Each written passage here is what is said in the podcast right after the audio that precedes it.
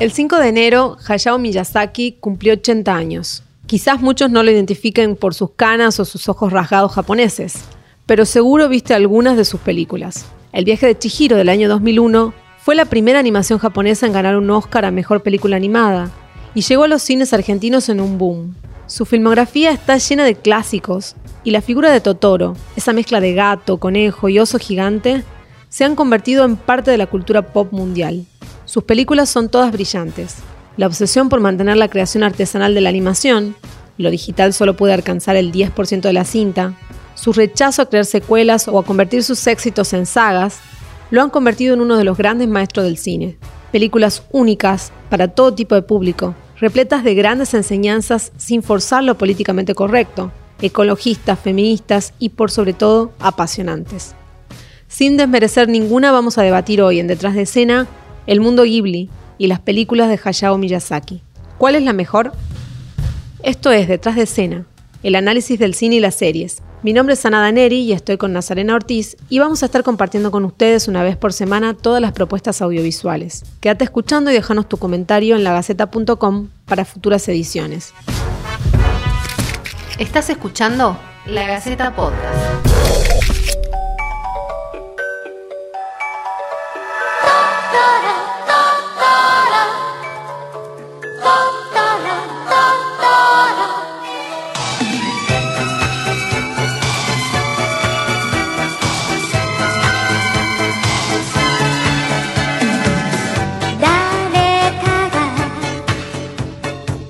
Bueno, bienvenidos, bienvenida NASA. Estamos de Hola. vuelta acá de nuevo en otra edición de Detrás de Escena. Aquí estamos. Y para hablar de este que probablemente sea mm, al menos mi director favorito de todos los tiempos del mundo un- es un gran director. Es un gran director, impresionante. Vamos a estar revisando un poco su filmografía, eh, un poco en, el- en un homenaje a, a sus 80 años, a su no retiro, esperamos, de- del cine.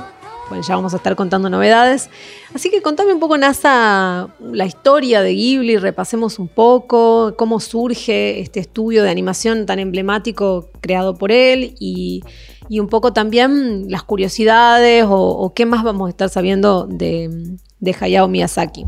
Bueno, primero que nada, eh, Miyazaki era un gran fanático de, de Takahata, que después se hicieron grandes amigos, y en el año 85 crearon el estudio Ghibli, poniendo a Nausicaa como su primer película. Un poco errado porque Nausicaa salió el año anterior, pero se la considera como la madre, la primera, la pionera de las películas del estudio Ghibli. Y un dato curioso es que Ghibli, el nombre de este, deriva del apodo que los italianos usan para sus aviones de exploración en el Sahara, ya que eh, Miyazaki es un gran fanático de la aviación, de los aviones, de su historia.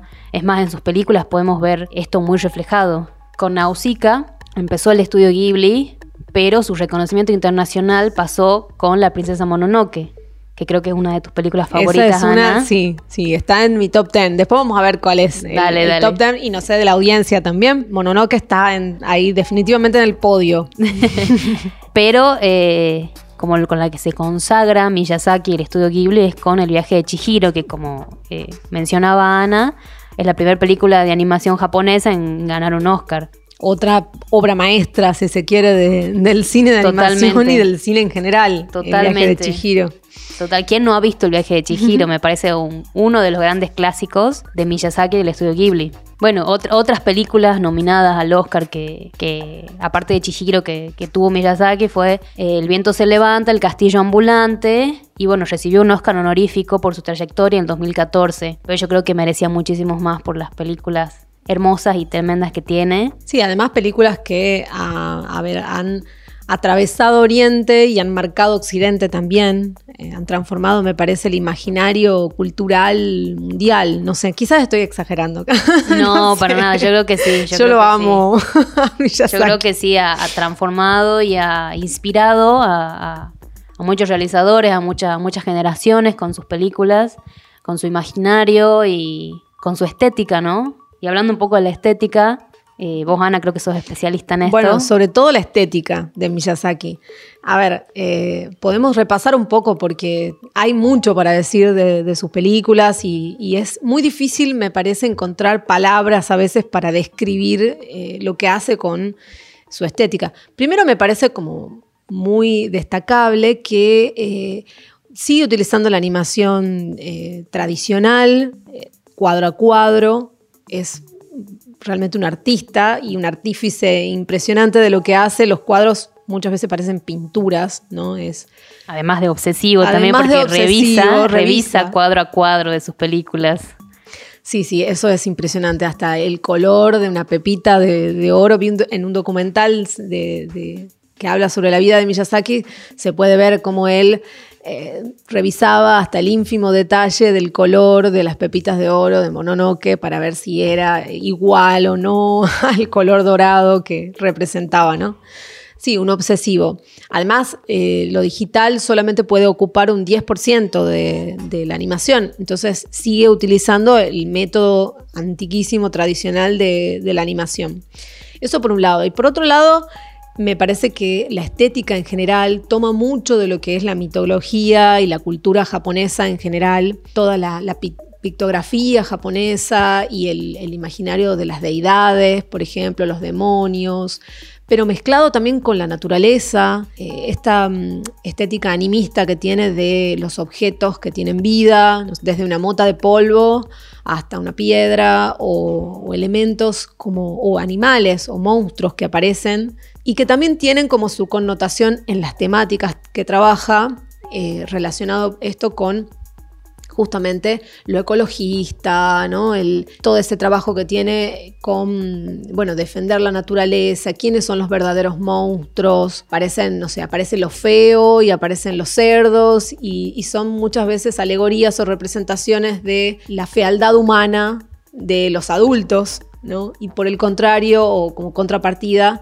la, magia, la inocencia y la belleza de los niños, ¿no? Claro, porque recordemos que la gran mayoría de sus películas eh, tiene protagonistas a niños, específicamente niñas, fuertes, poderosas, que no tienen un interés romántico, que saben llevar ellas solas la trama y solas este, toda la lucha esta con las temáticas que vos, que vos mencionás, Ana, y que la acompañan amigos, eh, la acompañan deidades pero que ella es la que, la que lleva adelante eh, todo este camino del héroe. Sí, eso también es muy, muy destacable, porque ¿cómo son las princesas acá? Acá, a diferencia de las princesas que por ahí vemos en Occidente, las princesas de Disney, son siempre, bueno, tienen, son vulnerables, tienen que ser rescatadas por los varones, están... O andan en busca del amor. O andan en busca del amor, exactamente. En cambio acá no, acá buscan defender su territorio, como la princesa Mononoke, defender a los suyos. O buscan rescatar a sus propios padres, como Chihiro. Cada una de, de estas niñas, estas mujeres, está, bueno, eh, cumpliendo un rol, o Nausicaa, por ejemplo, que busca salvar a su pueblo, pero al mismo tiempo defender al bosque y termina, eh, bueno, uniendo a la naturaleza y al hombre de nuevo para poder convivir. Realmente el trabajo que hace con, las nenas y las, niñas y las mujeres es, impresionante, sobre todo porque estamos hablando de películas que son de los años 80 también, ¿no? Y, y la temática ecologista, que es otra de las grandes protagonistas en todas sus películas, también, digo, hoy en día que tenemos este tema ahora eh, como un tema que, bueno, que nos surge de alguna forma, hace 20, 30 años atrás, Miyazaki nos advertía sobre esto, ¿no? Sí. Otra cosa que también me parece que tiene que ver un poco con lo estético y un poco con lo temático es que ya habías mencionado vos al principio, la aviación. Los, los aviones y la posguerra también tiene un discurso antibélico en casi en todas sus películas, sobre todo las que trabajan con la temática específicamente de, la posguerra. Pero está muy presente el tema de, la aviación y, esa estética de, aviación, no sé, de los años 40. Sí, ¿no? sí, sí. Y de hecho muchas ambientadas en, aquellas épocas, ¿no? Como Porco Rosso, por Como ejemplo. se levanta también. O La tumba de las luciérnagas. película dolorosa si las hay, una de las mejores también de... No es, de Miyazaki, pero sí es del estudio Ghibli. Exacto. Gran película, una de las más tristes de la historia. Quedan ustedes verla o no. Y otra de las cosas que me parece impresionantes es el trabajo que hace, que ya lo viene haciendo con, en muchas de sus películas, con Joe Hisaishi, que es el compositor de grandes piezas que son para mí obras maestras de la música, muy occidentales en su estética en general, que toman alguna, algunos, algunas vetas, algunos instrumentos japoneses, pero bueno, no sé, tiene desde vals hasta piezas que son, que te llegan a poner la piel de gallina, me parece, y que te quedan grabadas en la memoria por mucho tiempo después de ver la película. más allá de inclusive las canciones más infantiles, ¿no? Como la de Totoro, la de Ponyo, que quedan como también la melodía, quedan ahí guardadas de alguna forma. Pasemos al debate entonces. ¿Cuál te parece de todas las películas de Miyazaki finalmente la más imaginativa? Es muy difícil, es muy difícil. No, no vi todo, si bien de Miyazaki, las que vi me gustaron un montón. Mi vecino Totoro, El viaje de Chihiro, El castillo ambulante, El castillo en el cielo. Todas son espectaculares y súper imaginativas. La verdad que em, el hecho de que tenga también a niños en sus películas ayuda a esto de la ilusión, de las creencias en cosas que quizás uno grande ya no creería. La que se lleva para mí el premio a la más imaginativa es el viaje de Chihiro. Toda esta cuestión de un mundo que, uno desconoce, que está detrás de, una, de, un, túnel, en donde hay monstruos, en donde hay eh, brujas, en donde existe...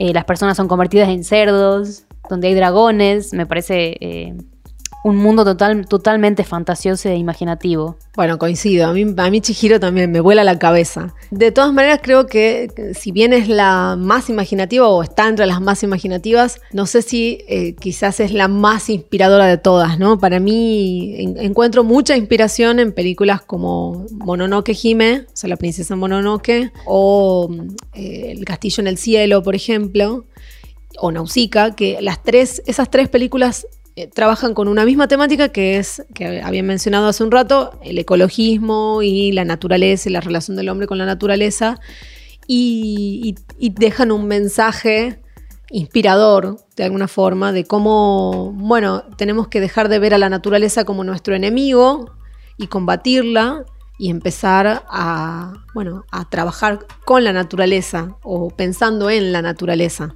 Para mí, por una cuestión personal, eh, también el viaje de Chihiro es la más inspiradora, porque yo la vi siendo chica y fue una de las primeras películas que me abrió el mundo al cine fuera del cine estadounidense, yankee, fuera los tanques hollywoodenses.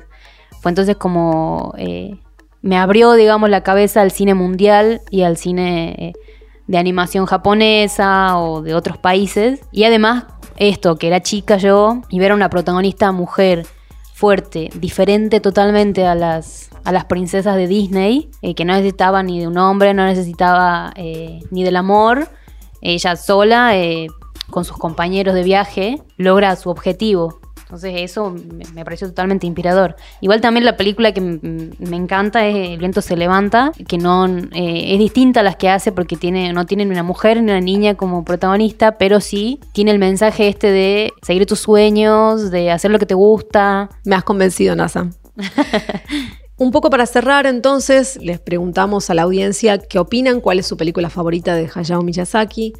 Si no las han visto, tienen disponibles unas 21 películas de la filmografía de este director en la plataforma de Netflix, así que vayan corriendo a verlas. Muy recomendables todas, obras maestras todas y cada una. Los dejamos aquí con la pregunta de cuál es su película favorita de, este director y esperamos, por suerte, eh, lo que se viene, que ¿Qué es NASA? Bueno, primero contarte que en 2013 había Miyazaki eh, anunciado su retiro con El viento se levanta, pero en 2017 anunciaron que iba a hacer otra película, que supuestamente se iba a estrenar eh, en 2020, antes de los Juegos Olímpicos de Tokio, pero bueno, todos conocemos qué pasó, por lo cual eh, su estreno se atrasó para este año, para 2021, la nueva película de, de este gran director, que es Cómo vives, una nueva animación japonesa que espero que cuando salga todos vayamos a corriendo a verla.